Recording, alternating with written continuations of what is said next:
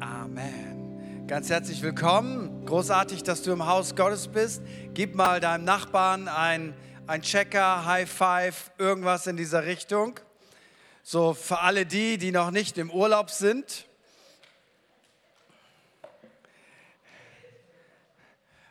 Gut, dass du hier bist. Lass mich mal sehen, wer hat noch einen richtig guten Urlaub vor sich? Ähm, wer darf noch wegfahren die nächsten Wochen? Hebt mal eure Hände. Jo, das sieht ja richtig gut aus.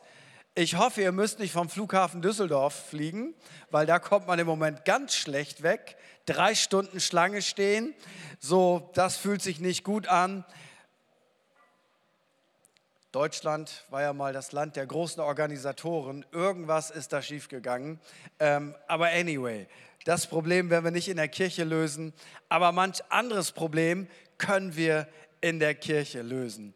Wir haben letzten Sonntag eine Mini-Predigtreihe gestartet. Die hat nur zwei Teile und die endet heute auch. Und da geht es darum, dass wir Teilhaber an Gottes Wesen werden. Und ich lese einfach mal den Basistext aus der Schlachterübersetzung. Wenn jemand fragt, was ist das, die Schlachterübersetzung? Ist das die Übersetzung der Metzger in Deutschland? Nein, das ist ein Mann, der die Bibel übersetzt hat. Franz Eugen Schlachter heißt er, glaube ich. Und das ist ein bisschen, bisschen altdeutsch, aber vielleicht auch ein bisschen tiefgehender als das, was du sonst vielleicht liest. Und ich lade dich ein, einfach mal diese fünf Verse so ein bisschen in dich reinzulassen. Ready? Gut.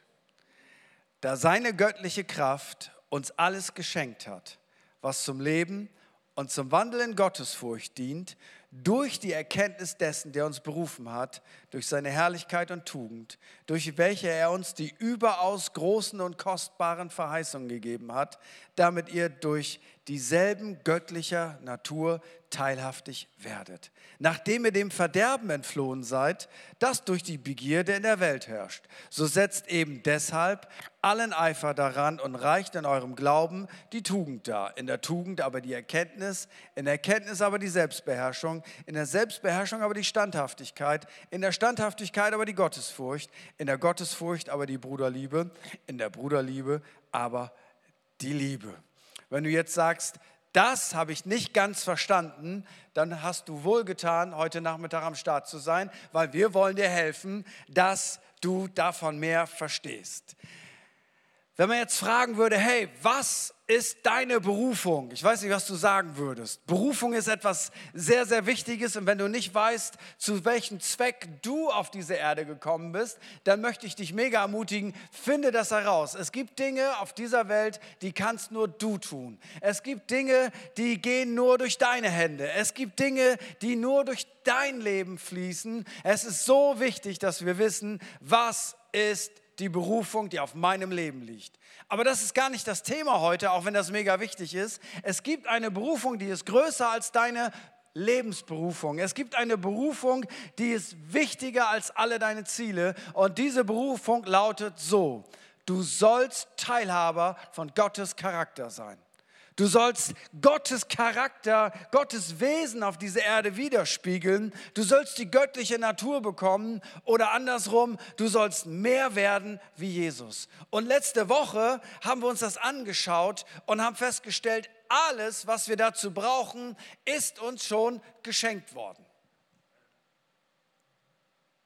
Alles ist uns geschenkt worden, aber es ist im Sinne von, wie spulen wir mal sechs Monate vor, es ist Weihnachten, da liegen Dinge unter dem Baum, falls ihr einen Baum habt, falls ihr einen Baum haben dürft, whatever, da liegen einige Geschenke runter und du kannst jetzt sagen, die sind großartig, ich feiere diese Geschenke, du kannst Lieder darüber singen, du kannst begeistert sein, du kannst Fotos machen, du kannst es auf Insta veröffentlichen, aber wenn du das Geschenk nicht auspackst, war alles für die Katz. So in dem Sinne macht Gott deutlich, hey, alles, was ihr braucht, ich habe euch das schon geschenkt, aber, und das ist kein Unglaubens-Aber, es ist ein Aber von, wenn du nicht auspackst, dann kriegst du es nicht. Jetzt könnte man sagen, auspacken ist auch eine Leistung, aber ich würde sagen, das ist eine ziemlich geringe Leistung. Und deshalb sagt Petrus in 2. Petrus 1, Vers 5, so setzt eben deshalb allen Eifer daran, Warum muss ich denn eifern? Ganz einfach, weil Gott uns alles geschenkt hat. Ich muss nicht eifern, um es mir zu erarbeiten. Ich muss eifern, um es auszupacken. Weil Gott hat dich berufen durch seine Herrlichkeit und Tugend. Und nicht nur das, 2. Petrus 1, Vers 4 sagt, durch welche er uns die überaus großen, ich mache hier mal einen Punkt. Ich habe eine Charakterschwäche und die lautet so, ich übertreibe gerne. Ich denke in Bildern. Ich, ähm, ich mache gern Sachen größer, als sie eigentlich sind. Ähm, ich lege manchmal Dinge rein, wo, wo ich das einfach ein bisschen dehne. Nicht im Sinne von Unwahrheit, aber ich male gerne Situationen aus. Ich übertreibe gerne. Aber weißt du was? Wenn die Bibel sagt, Gott hat überaus große Verheißungen für dich, dann darfst du das von jemandem nehmen, der nicht übertreibt, der es genauso meint, wie er es sagt. Und Gott möchte dir heute sagen, er hat überaus große Dinge für dich vorbereitet. Jetzt stell dir mal vor, wir würden das glauben. Dann wäre eine leichte Form von Freude die richtige Reaktion.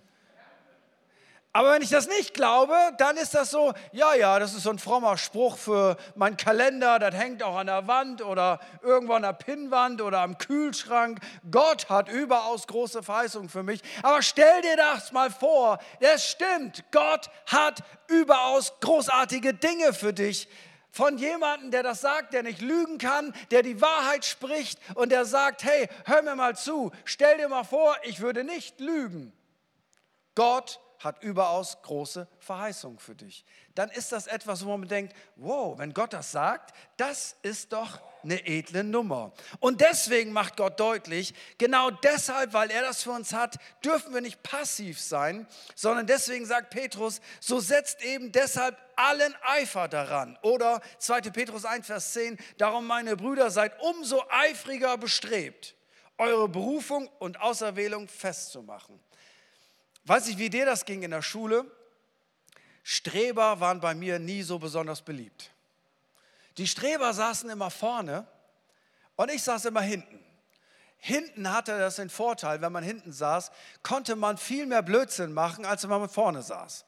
Das hat der Lehrer nicht so gesehen oder die Lehrerin. Und hinten hatte man den Überblick. Und der Vorteil hinten war auch, wenn einem die Erleuchtung nicht kam, weil man mit anderen Dingen beschäftigt war, dann konnte man viel leichter links oder rechts aus Gnade davon profitieren, was diese Leute erarbeitet hatten. Streber fand ich immer doof. Äh, Eltern finden Streber immer gut, aber fand ich immer doof. Aber es gibt eine Art von Streben, wo die Bibel sagt, wir sollen eifrig Streber sein.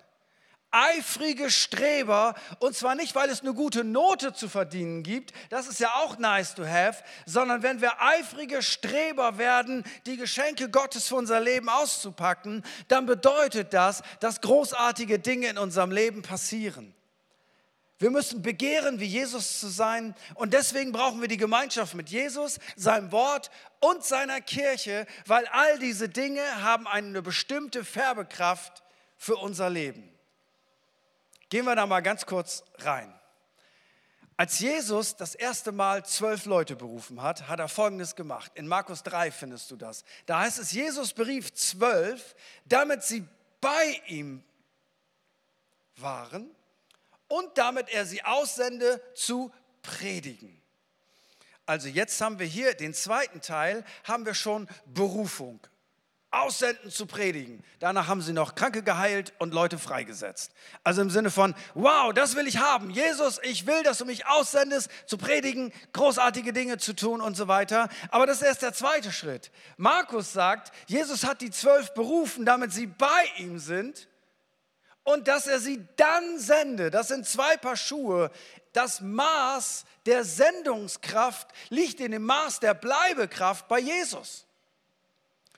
Die erste Berufung, die wir haben, ist nicht etwas zu tun. Die erste Berufung, die wir haben, ist bei ihm zu sein. Und wenn wir zum Glauben an Jesus kommen oder schon viele Jahre bei ihm sind, dann fühlt sich das manchmal so an, die Berufung Christ zu sein ist, das darf ich, das darf ich nicht. Aber die größte Berufung ist nicht, was ich darf und was ich nicht darf. Die größte Berufung ist, bei ihm zu sein. Und weißt du, das ist schon im normalen Leben so. Wenn du ständig bei jemandem bist, färbt dieser Mensch auf dich ab, richtig?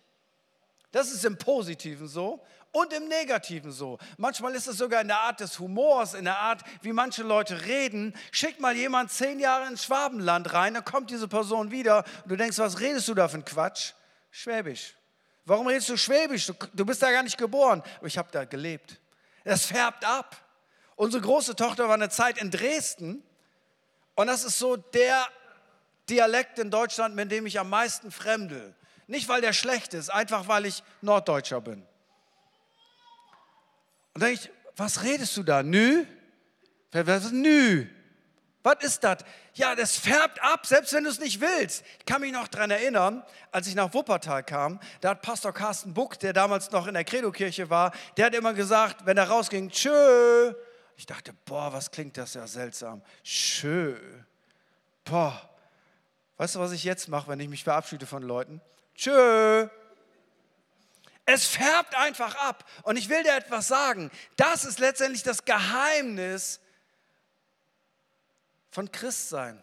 Nah bei Jesus zu sein. Und das färbt auf uns ab. Deswegen haben wir auch Gemeinschaft mit anderen Christen. Deswegen sind wir Teil einer Kirche, weil wenn wir nah sind bei Jesus, sind wir auch nah bei seinen Leuten und seine Leute färben auch auf uns ab. Genauso wie, wie kleine Kinder Eltern brauchen, damit, damit so viel an, an Leben und wie das Leben funktioniert auf sie abfährt. Genauso brauchen wir Beziehung zu anderen Christen, weil das färbt auf uns ab. Nimm Jesus weg, nimm die Kirche weg und ich will dir sagen, mach mal zwei Jahre nichts davon, dann will ich dir sagen, wie dein dein Charakter sich entwickelt hat. Nicht gut. Jetzt wirst du sagen, ja, aber Jesus ist ja nicht mehr da. Da kann ja nicht mehr viel auf mich abfärben. Nun, jetzt kommen wir zu dem Punkt, den ich heute fett unterstreichen will. Da sagt Paulus in 2. Korinther 3, Vers 18, wir alle, aber spiegeln mit unverhülltem Angesicht die Herrlichkeit des Herrn wieder und werden umgewandelt in dasselbe Bild von Herrlichkeit zu Herrlichkeit, nämlich von des Herrn Geist. Paulus macht hier deutlich, wir werden umgewandelt. Und das ist genau das, was das meint. Wir sollen umgewandelt werden in Gottes Charakter, in Gottes Wesen, in die Art, wie, wie Gott unterwegs ist. Und dafür brauchen wir eine Verwandlung. Wir sind eben nicht so, wir brauchen eine Verwandlung. Seht ihr das auch so? Wir brauchen eine Verwandlung.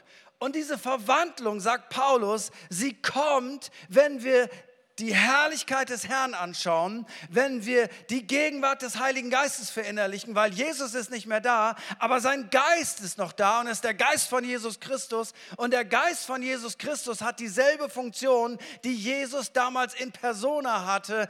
Der Geist von Jesus verwandelt uns in das Bild von Jesus. Wenn wir uns seine Herrlichkeit stellen, dann wird von dem Herrn, der der Geist ist, werden wir umgewandelt. Was heißt umwandeln? Im Griechischen Metamorpho. Davon kommen mehrere Wörter, die dir wahrscheinlich jetzt auch einfallen. Metamorphose. Verwandeln und umgestalten. Und es gibt ein zweites Mal, dass die Bibel das Wort Metamorpho benutzt, und zwar in Römer 12, Vers 22. Da heißt es, und seid nicht gleichförmig dieser Welt, also seid nicht so wie alle anderen, sondern werdet verwandelt, Metamorpho. Und wie geschieht das hier? Durch die Erneuerung des Sinnes, dass ihr prüft, was der Wille Gottes ist, das Gute und Wohlgefällige und Vollkommene. Jetzt haben wir aus dem Zeugnis der Schrift zwei Veränderungstools, die in der Lage sind, uns umzuwandeln. Und weißt du, was die gute Nachricht ist? Veränderungstool Nummer eins, was wir sonst in der Regel haben, ist Willenskraft. Spielt hier gar keine Rolle. Weil das würde ja bedeuten, all die, die einen guten Background haben, die willensstark sind, die von ihren Eltern ordentlich erzogen sind, die den Knigge gelesen haben, die einfach willensstark sind, die können ein christliches Leben leben. Und die anderen, die können es eben nicht und die haben es viel schwerer. Aber die Bibel macht deutlich, es gibt nur zwei große Instrumente, um uns von innen heraus, nicht von außen zu verwandeln. Und das eine ist, die Herrlichkeit des Herrn, die die Fähigkeit hat, uns von innen zu verwandeln, dass wenn die Herrlichkeit reinfließt, dass auch Herrlichkeit rauskommt. Ein anderer Begriff für Gottes Wesensart und Charakter. Und das Zweite ist das Wort Gottes, das dazu notwendig ist, dass wir unseren Sinn erneuern. Wir alle kommen auf diese Welt erstmal mit einer leeren Festplatte aber mit massig Potenzial. Und jetzt wird so die, der, die Software des Lebens auf uns draufgespielt. Und das sind die Dinge, wie wir sie wahrnehmen, wie wir sie empfinden. Das sind die Dinge, die man uns sagt. Das sind die Dinge, die, die wir erleben. Das sind Festlegungen. Das sind Lügen, die wir glauben. Warum glauben wir alle ganz viele Lügen? Will ich dir sagen, weil die Bibel sagt, es gibt einen, der produziert Lügen. Die Bibel nennt ihn den Vater der Lüge. Was will die Bibel damit sagen? Der Vater der Lüge zeugt Lüge, er produziert Lüge, er produziert Unwahrheit. Und wohin pflanzt er diese Lüge? In deinen Kopf, wie du dich selber siehst, wie du das Leben siehst, wie du Werte siehst, wie du Umgang mit Menschen siehst.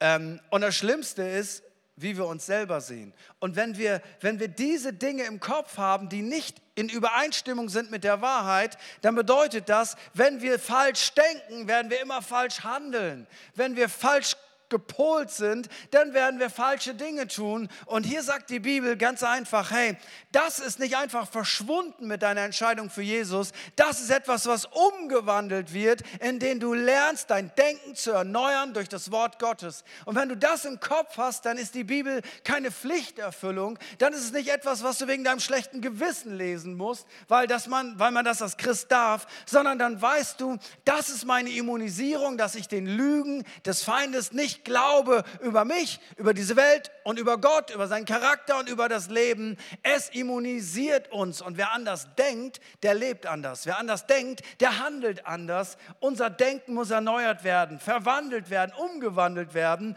durch das Wort Gottes. So, hier haben wir jetzt diese zwei Schwerpunkte. Gott bietet uns sein Wort an und er sagt, hey, mein Wort hat die Kraft, dein Denken zu verändern. Und stell dir mal vor, wir alle hätten das jetzt verstanden, dass wir wirklich geliebt sind sagen, ja, das ist basic, das weiß ich, das ist mir sonnenklar. Aber stell dir mal vor, wir hätten es wirklich verstanden. Weißt du, was das bedeuten würde? Wir wären unabhängig von dem, was Menschen über uns denken.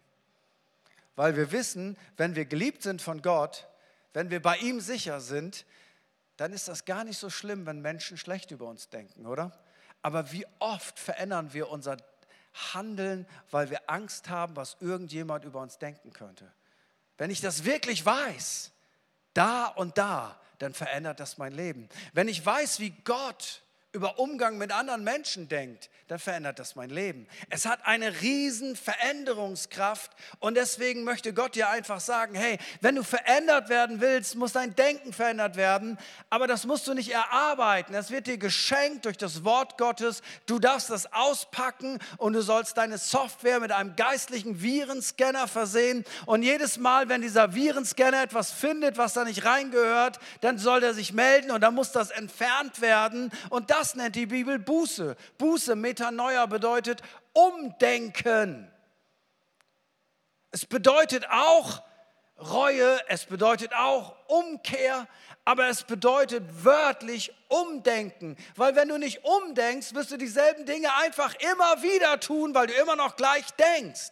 Wenn du denkst, eigentlich liebe ich diese Sünde, sie ist großartig, aber ich darf es nicht, aber eigentlich würde es mir so gut tun, aber Gott will nicht, dass ich mir so viel Gutes tue, dann wirst du nur aus schlechtem Gewissen sagen, Jesus, Entschuldigung, vergib mir, das tut mir leid, und du wirst es genau wieder machen, weil dein Denken ist überhaupt nicht verändert.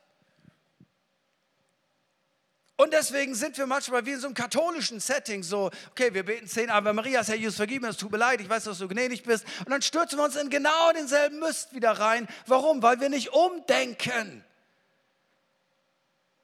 Und das Zweite ist, ich komme wieder zurück auf den Heiligen Geist, wir werden umgewandelt in dasselbe Bild von Herrlichkeit zu Herrlichkeit, nämlich von des Herrn Geist. Es gibt noch einmal im Neuen Testament, wo das Wort, ein Moment, wo das Wort Metamorpho benutzt wird. Und zwar in Matthäus 17, Vers 2 auf dem sogenannten Berg der Verklärung. Jesus geht mit drei Jüngern auf den Berg der Verklärung. Die Herrlichkeit Gottes kommt, die Shekinah-Herrlichkeit.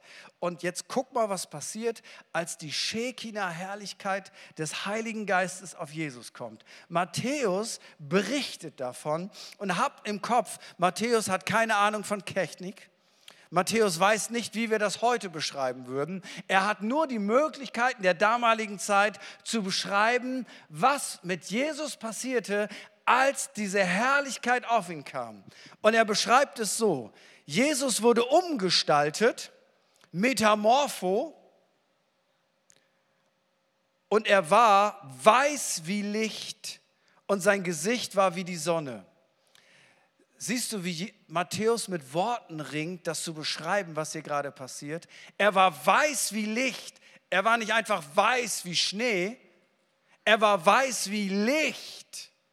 Und sein Gesicht war wie die Sonne. Auf gut Deutsch, ich konnte ihn gar nicht mehr angucken.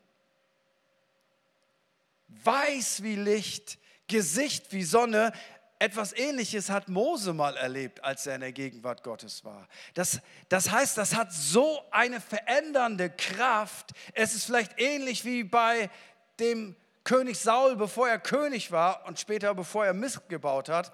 Da heißt es in 1 Samuel 10, Vers 11, und der Geist des Herrn wird über dich kommen und du wirst mit ihm weissagen und wirst in einen anderen Menschen umgewandelt werden. Das heißt, die Umwandlung, die wir brauchen, geschieht vom Geist des Herrn. Sie geschieht nicht durch unsere eigenen Aktivitäten, außer dass wir uns dem Geist des Herrn stellen. Und wenn wir den Geist des Herrn sag ich mal, vermehrt aufsaugen in unserem Leben, ist das letztendlich ein Bekenntnis der Demut. Ich kann mich selber nicht verändern. Ich brauche dich, Gott. Ich will mich selber auch nicht verändern. Aber ich will dich. Ich will deine Gegenwart. Ich ziehe ab auf deine Gegenwart. Und als Ergebnis dessen wird etwas in uns verändert. Das fängt schon an bei dem ersten Setting, wie wir Christen werden. Wir reden davon, dass jemand eine Entscheidung getroffen hat und das ist richtig. Oder altdeutsche Sprache, dass jemand sich bekehrt hat. Das verstehen ganz viele nicht, aber es meint eigentlich, jemand ist umgekehrt, hat sich bekehrt, um in die richtige Richtung zu gehen. Die Bibel drückt das so aus im Johannesevangelium. Da sagt Jesus zu Nikodemus, du musst, nicht du darfst, du solltest eventuell, du musst von neuem geboren werden, sonst kannst du das Reich Gottes gar nicht sehen. Und Nikodemus, intelligenter Theologe, sagt, wie soll ich denn in den Leib meiner Mutter zurückkehren? Und Jesus sagt, du bist der Lehrer Israels und weißt das nicht. Und Jesus spielt darauf an, dass er sagt, es wird eines Tages wird Gott einen neuen Bund mit seinem Volk machen. Der erste Bund war Steintafeln und zehn Gebote und später auch noch viele, viele mehr. Du sollst nicht, du sollst nicht, du sollst nicht, du sollst nicht, du sollst nicht. Und all diese Gebote sind richtig. Du sollst nicht. Das Problem ist nur, dass wir du sollst nicht von alleine halten können. Das geht einfach nicht. Das ist ungefähr so. Du sollst niemals, niemals an rosa Elefanten denken. Komm nicht auf die Idee. Denk nicht an rosa Elefanten. Na, hat's geklappt? Hey, du sollst nicht an rosa Elefanten denken. Schon ist er da. Das geht einfach nicht. Und deswegen sagt Gott, ich will einen neuen Bund schließen. Und dieser neue Bund lebt nicht davon, dass in Stein gemeißelt Gottes Gebote darauf sind, sondern er sagt, ich will euch ein neues Herz geben. Ihr werdet von neuem, von oben geboren werden. Und ich werde mein Gesetz durch den Heiligen Geist auf eure Herzen schreiben. Und das bedeutet, du willst nicht. Du kannst, aber du willst nicht. Ich sage mal ganz platt, was sagte mir die Tage einer unserer ersten Neubekehrten, die, die wir in Ostfriesland hatten? Er sagte, das, das Gemeine nach der neuen Geburt ist Folgendes gewesen. Ich wollte wieder sündigen, aber es hat keinen Spaß gemacht.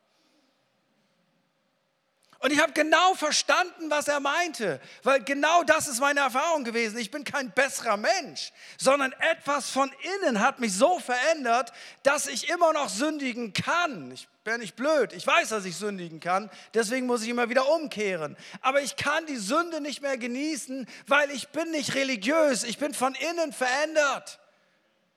Durch den Geist, das war nicht meine Leistung. Ich habe mir nicht Mühe gegeben, habe mich nicht angestrengt, ich will ein besserer Mensch werden, sondern der Heilige Geist hat von innen etwas gedreht. Und jetzt macht die Bibel Folgendes deutlich. Wenn so unser Christsein startet, dann sollte es so weitergehen. Wir können uns selber nicht verändern. Wir brauchen das, dass der Heilige Geist auf uns abfärbt, weil es der Geist von Christus und wenn er auf uns abfärbt, durch den Geist und durch das Wort, dann werden wir umgewandelt und dann werden wir andere Menschen. Das ist der Grund übrigens, dass wir Hoffnung für jeden einzelnen Menschen auf diesem Planeten haben, auch wenn wir menschlich keine Hoffnung haben, weil er kann das tun. Das ist eine mega gute Nachricht. Ganz praktisch. Ganz praktisch. Ihr habt das vielleicht mitbekommen, meine Frau und ich waren jetzt auf einem Sabbatical und es ist eigentlich menschlich alles schiefgelaufen, was schieflaufen konnte.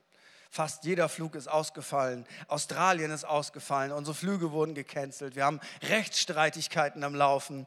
Ähm, wir sind in Belgrad gestrandet, äh, sind da nicht weggekommen. Wir standen schon mit einem ausgedruckten Ticket eingecheckt, Passkontrolle, Sicherheitskontrolle. Wir wollten in den Flieger rein und sie sagten, nee, Sie sind nicht im System, Sie kommen hier nicht rein. Ist der Flieger denn voll? Nein, der ist nicht voll, aber Sie kommen trotzdem nicht, trotzdem nicht rein. Können Sie bitte den Supervisor holen? Nein, den hole ich nicht. Wir gehen trotzdem rein. Nein, Sie kommen hier nicht rein sehr frustrierend.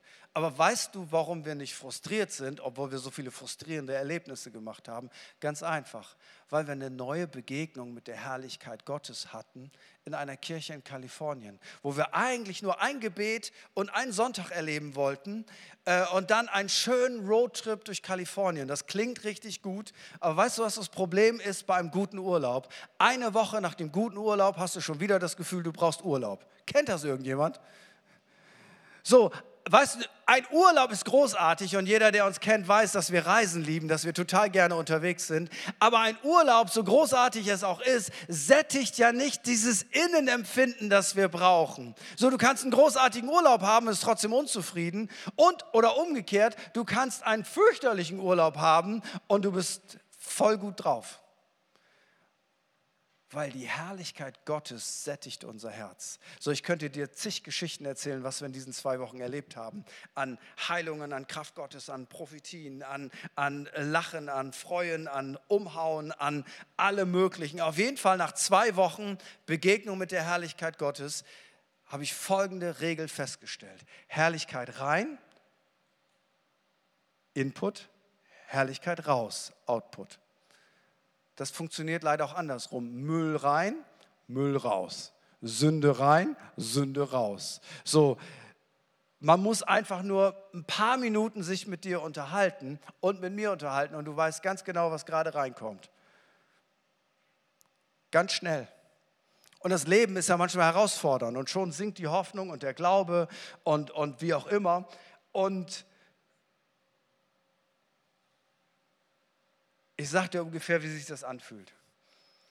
In unserem letzten Finale waren wir in Montenegro. Jeder, der meine Frau kennt, weiß, sie liebt Montenegro. Sogar noch mehr als Ostfriesland wahrscheinlich.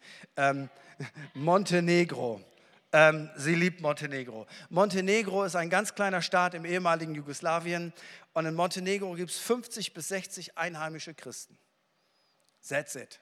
Die anderen sind Ukrainer und Missionare. 50 bis 60 einheimische Christen. Es gibt nur ein montenegrinisches Pastorenpaar und wir haben die besucht, waren in ihrer Kirche. Es war eher eine entmutigende Erfahrung. Das kommt man auch nicht so sagen. Und dann haben wir die zum Essen eingeladen und dann wollten die uns mitnehmen zu einem Ort, einem, einem Flussrestaurant, wo eigentlich nur Einheimische essen. Und das ist immer das Geheimnis. Wenn du einen Urlaub machen willst und du willst richtig gut essen, geh nicht dahin, wo alle Touristen hingehen. Geh dahin, wo die Einheimischen hingehen. Das ist immer der Knüller. Der, der Haken ist, wir mussten noch ein bisschen durch ein kleines, weiß ich nicht, Waldgebiet und, und wie auch immer laufen. Und die hatten ihre Tochter mit, gefühlt acht Jahre. Und ich sage es jetzt mal vorsichtig, das ist so ziemlich das nervigste Kind, was mir in den letzten Jahren begegnet ist.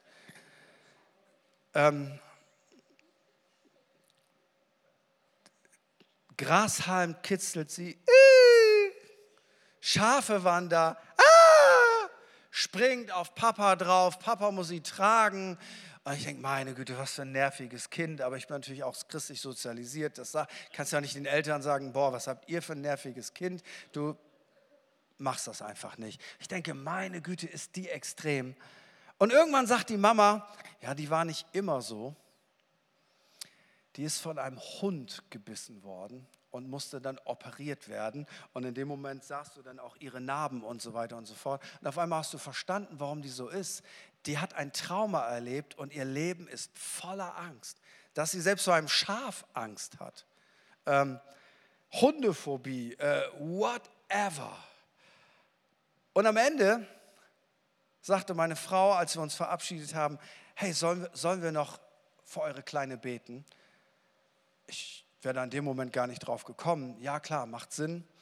Und ein einfaches Gebet, Herr, heile dieses Trauma, weil meine Frau meinte, das wäre ja blöd, wenn sie jetzt ihr ganzes Leben unter Angstzuständen leidet. Das, das verringert ja die Lebensqualität, das ist, das ist nicht gut. Ein einfaches Gebet. Jesus, durch den Heiligen Geist, heile ihr Trauma. Wir sagen Amen, machen die Augen auf und ob du es glaubst oder nicht, in dem Moment steht da ein Hund. Ich weiß nicht, wo der wegkam. Es war auch vorher, der war auch vorher nicht da. In dem Moment steht da ein Hund. Und jetzt habe ich ja verstanden, ah, die hat eine Phobie, die hat ein Trauma. Äh, und die normale Reaktion wäre, ah, Papa, aber sie guckt den Hund an, stockt einen Moment, geht auf den Hund zu und fängt an, den Hund zu streicheln. Und wir realisieren, ey, die hat eigentlich ein Trauma, die, die hat schon Panik vor Schafen.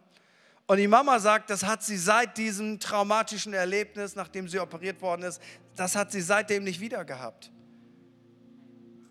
Und ich habe Folgendes gedacht.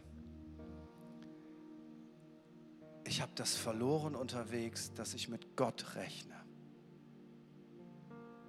Und ich habe kein Problem mit therapeutischen Gesprächen, habe viele selber geführt. Ähm, das ist mega gut und ich würde das jedem empfehlen. Aber weißt du was? Hast du das auch verloren, dass du mit Gott rechnest im Alltag? Dass Gott kann? Warum rechnen wir oft nicht damit? Weil es oftmals nicht geklappt hat, weil es doof war, weil es sich nicht gut angefühlt hat, weil wir so beschäftigt sind, weil wir Müll rein, Müll raus. Aber weißt du was, nach dieser Erfahrung mit der Herrlichkeit Gottes neu vollgesogen zu sein. Und ich will dir was sagen, das ist geblieben. Dann sind wir in Urlaub gegangen und wir haben jetzt keine Missionsprojekte im Urlaub. Wir haben ein Ehepaar kennengelernt, sie Muslimen, er gerade auf Frührente, 63 Jahre alt, wollen das Leben genießen. Und dann haben wir mit denen mal gegessen und sind zum Strand gefahren und haben gequatscht und wie auch immer. Und dann erzählten die uns, ey, äh, wir haben keine Kinder und das hat nie geklappt, das war medizinisch ein Problem und jetzt ist es zu spät. Äh, wir sind auch irgendwie versöhnt damit, wäre schön gewesen, aber ging nicht, wir sind kinderlos. Und dann erzählt, erzählte sie von Herausforderungen in der Familie. Er war schon sauer im Sinne von, das ist privat, das musst du nicht erzählen. Aber weißt du was? Manchmal, glaube ich, bewirkt das auch der Heilige Geist dass Leute einem einfach Dinge erzählen, die sie normalerweise nicht erzählen würden. Ja, was willst du denn menschlich machen? Und dann haben wir angeboten, wir können dir, glaube ich, helfen. Komm doch einfach am nächsten Tag auf unser Zimmer. Wir haben sie in so einen Plastikstuhl gesetzt und haben ihr erklärt, wir beten jetzt zu Jesus, weil sie ist Muslimin muss ja fair sein. Wir beten nicht zu dem Allvater da irgendwo. Wir beten zu Jesus. Ist es okay? Ja, das ist okay. Haben sie an ein Gebet des Loslassens, der Vergebung reingeführt und Psalm 139 zugesprochen, gebetet. Und am Ende des Gebetes sehe ich vor meinem inneren Auge in ihrem, in ihrem Leib ein Baby. Und ich denke, das kann ja nicht sein, die ist viel zu alt, die hat kein Baby. Ähm, aber irgendwas will Gott sagen. Und ich habe es nicht zusammengekriegt. Und dann habe ich sie einfach gefragt. Ich habe gesagt, du, darf ich dich etwas fragen? Es ist privat und persönlich. Du musst das auch nicht beantworten. Aber ich habe gerade eben beim Beten gesehen, dass in deinem Bauch ein Baby war. Warst du schon mal schwanger? Und dann bricht es aus ihr heraus und sie sagt, ich habe vor 28 Jahren mein Heimatland verlassen, weil ich bin schwanger gewesen. Ich habe ein Baby bekommen, ist heute 30 Jahre alt. Und mein Vater war so sauer, also die kommt aus einem Land, da regelt man diese Dinge etwas anders als hier. Mein Vater wollte den Mann erschießen und ähm, Riesendrama. Und dann bin ich mit meiner Tante geflohen und bin vor 28 Jahren nach Deutschland gekommen. Das ist quasi ein Lebensgeheimnis. Wie konnten wir das wissen? Gar nicht. Ich will dir was sagen. Herrlichkeit rein, Herrlichkeit raus. Müll rein, Müll raus. Netflix rein, Netflix raus. Das ist überzogen, meine ich nicht ganz so. Ähm, und weißt du, was ich festgestellt habe? Seitdem habe ich das Gefühl, wir sind wie so ein Pfeil und Bogen und der Pfeil ist immer angespannt. Der fliegt nicht immer, aber er ist eigentlich ready, wenn was ist, geschossen zu werden. Wir rechnen wieder mit Gott. Erleben wir nur tolle Sachen? Nein. Aber Kennst du das auch? Wir rechnen nicht mehr mit Gott, weil es ist manchmal schief gegangen, da hat es nicht geklappt. Aber wie wäre das, wenn die Herrlichkeit Gottes uns durch den Heiligen Geist neu erfüllt und du auch wieder mit Gott rechnest, in deiner Familie, deiner Straße, in deinem eigenen Leben. Und wir nicht einfach nur leben, sondern in unserer Mathematik des Lebens Gott mit einbeziehen das können wir nicht von uns selber und das ist auch ein Nebenprodukt, das ist nicht das Hauptprodukt. Das Hauptprodukt ist, dass wir verwandelt werden von dem Herrn, der der Geist ist, indem wir seine Herrlichkeit anschauen. Lass uns zusammen aufstehen.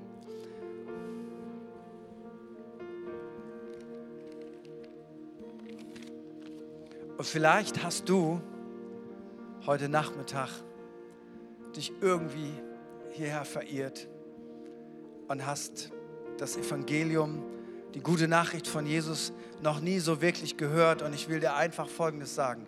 Die Quintessenz dessen, was ich sagen will, ist, wir alle brauchen Gott. Wir alle wissen, wir, wir sollten uns verändern in unserem Leben, aber wir alle sind doch so hilflos, uns zu verändern. Und auch die guten Taten, die wir tun, wiegen denn die schlechten Gedanken gar nicht alle auf. Und Gott hat dieses Problem dadurch gelöst, nicht indem er gesagt hat, es gibt ja gar kein Fehlverhalten, es gibt gar keine Sünde, ich drücke mal beide Augen zu, sondern er ist so rein, er ist so sauber, er ist so heilig, ähm, da passt kein Schmutz rein. Und Gott hat diese Brücke selber überquert, indem er Jesus gesandt hat.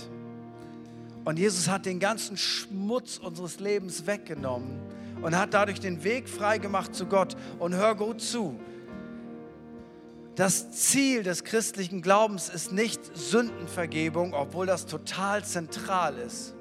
Das Ziel ist Beziehung zu Gott.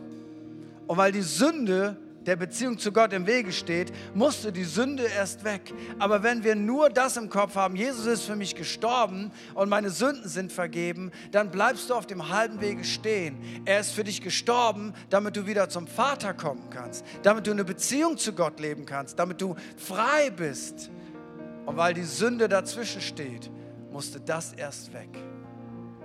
Und ich möchte dich ermutigen, bleib nicht stehen bei dem Start als Christ, sondern komm dahin, wo Gott eigentlich hin will, dass wir eine enge Freundschaft und eine enge Beziehung zu dem Herrn aller Herren, dem König aller König, Könige pflegen und dass wir die Kultur des Himmels in unser Leben hineinbringen und dass diese Kultur des Himmels unsere Umgebung anfängt zu prägen. Wir rechnen mit dem Himmel, wir sind in Touch mit dem lebendigen Gott. Aber es fängt damit an, dass Gott erstmal den Müll aus deinem Leben rausräumt. Und vielleicht hast du dieses Verständnis noch nie gehabt, du hast diese Entscheidung noch nie getroffen und vielleicht hast du sie mal getroffen, aber hast dich davon wegbewegt. Da möchte ich dir Folgendes sagen, hey, lass dich doch heute von Gott ganz neu reinigen und mach dich auf dem Weg, in eine Beziehung zu ihm hineinzukommen. Das Ziel ist nicht Sündenvergebung, das Ziel ist Beziehung. Aber Sündenvergebung ist ein wichtiger Schritt, damit die Beziehung überhaupt stattfinden kann. Und ich möchte einfach fragen, während für einen kurzen Moment alle Augen geschlossen sind, gibt es irgendjemand heute Nachmittag hier, der sagt, ich möchte diesen ersten Schritt gehen, ich möchte eine Beziehung zu Jesus leben, ich möchte, dass er Dinge rausnimmt aus meinem Leben, ich, oder ich habe diese Entscheidung schon mal getroffen, habe mich irgendwie davon wegbewegt, dann lade ich dich ein, während alle Augen geschlossen sind, dann gib doch einfach mal Gott ein kurzes Zeichen, dass du diese Beziehung neu leben willst. Und dadurch gibst du auch mir ein Zeichen und ich würde es lieben, dich gleich ins Gebet mit einzuschließen. Nichts Komisches wird passieren, aber vielleicht ist das ein Moment, der das Potenzial hat, dein Leben zu verändern. Und ich frage einfach, alle Augen sind noch geschlossen. Gibt es irgendjemanden, den wir in dieses Gebet mit einschließen können, der sagt, ich will das wiederum starten, ich will das das erste Mal starten? Dann lade ich dich ein. Heb doch einmal ganz kurz deine Hand, dann nimmst du sie wieder runter. Einfach nur, dass ich sie sehen kann. Und dann schließe ich dich sehr gerne gleich ins Gebet mit ein. Dankeschön. Gibt es noch irgendjemand, der sagt, das ist das, das will ich jetzt einfach mal ausprobieren? Dann lade ich jeden Einzelnen ein, der dieses, der seine Hand gehoben hat und vielleicht der es hätte tun sollen, mit mir dieses Gebet zu beten. Wir beten das gemeinsam und das ist vielleicht für dich einfach eine Hilfestellung, dass wir es gemeinsam beten und du solltest das auf jeden Fall richtig, richtig laut mitbeten. Wir beten gemeinsam. Jesus, ich weiß, dass du mich liebst.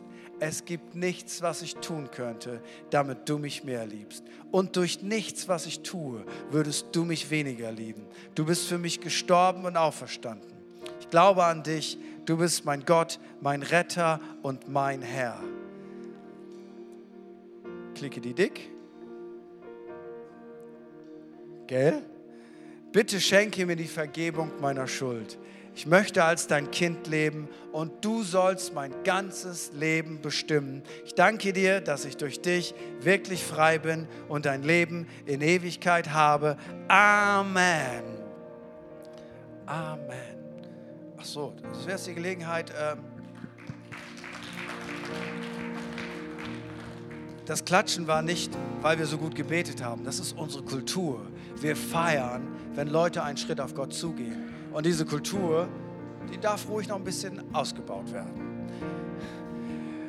Wenn du deine Hand gehoben hast, kann es sein, dass du gleich ein Geschenk bekommst, ein Startpaket. Das soll dich an diesen Tag erinnern, dass du einen Schritt gegangen bist und dir helfen, die nächsten Schritte zu gehen.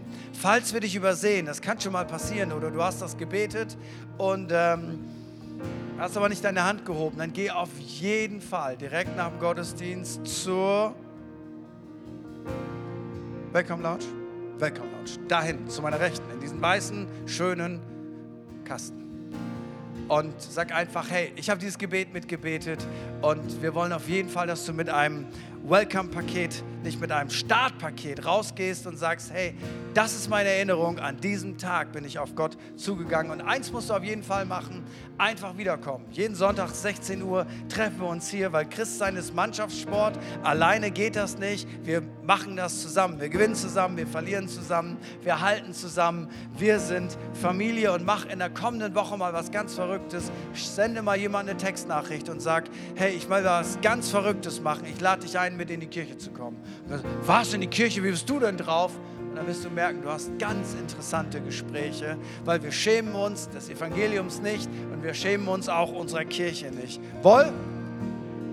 Und jetzt wollen wir noch mal in eine Worship-Zeit hineingehen. Und jetzt möchte ich dich einladen und ich möchte schon unsere Beter bitten. Keine Ahnung, Leitungsteam, prophetische Beter, Kleingruppenleiter, ihr wisst viel besser als ich, wer eingeteilt ist. Wir machen das nicht immer hier vorne, sondern da hinten. Und ich lade die Beter schon mal ein. Danke, Simon. Genauso ist richtig, sich zu platzieren. Ähm, und ich möchte dich jetzt einladen, dass du dir heute Gebet abholst. Und jetzt hör gut zu, wofür?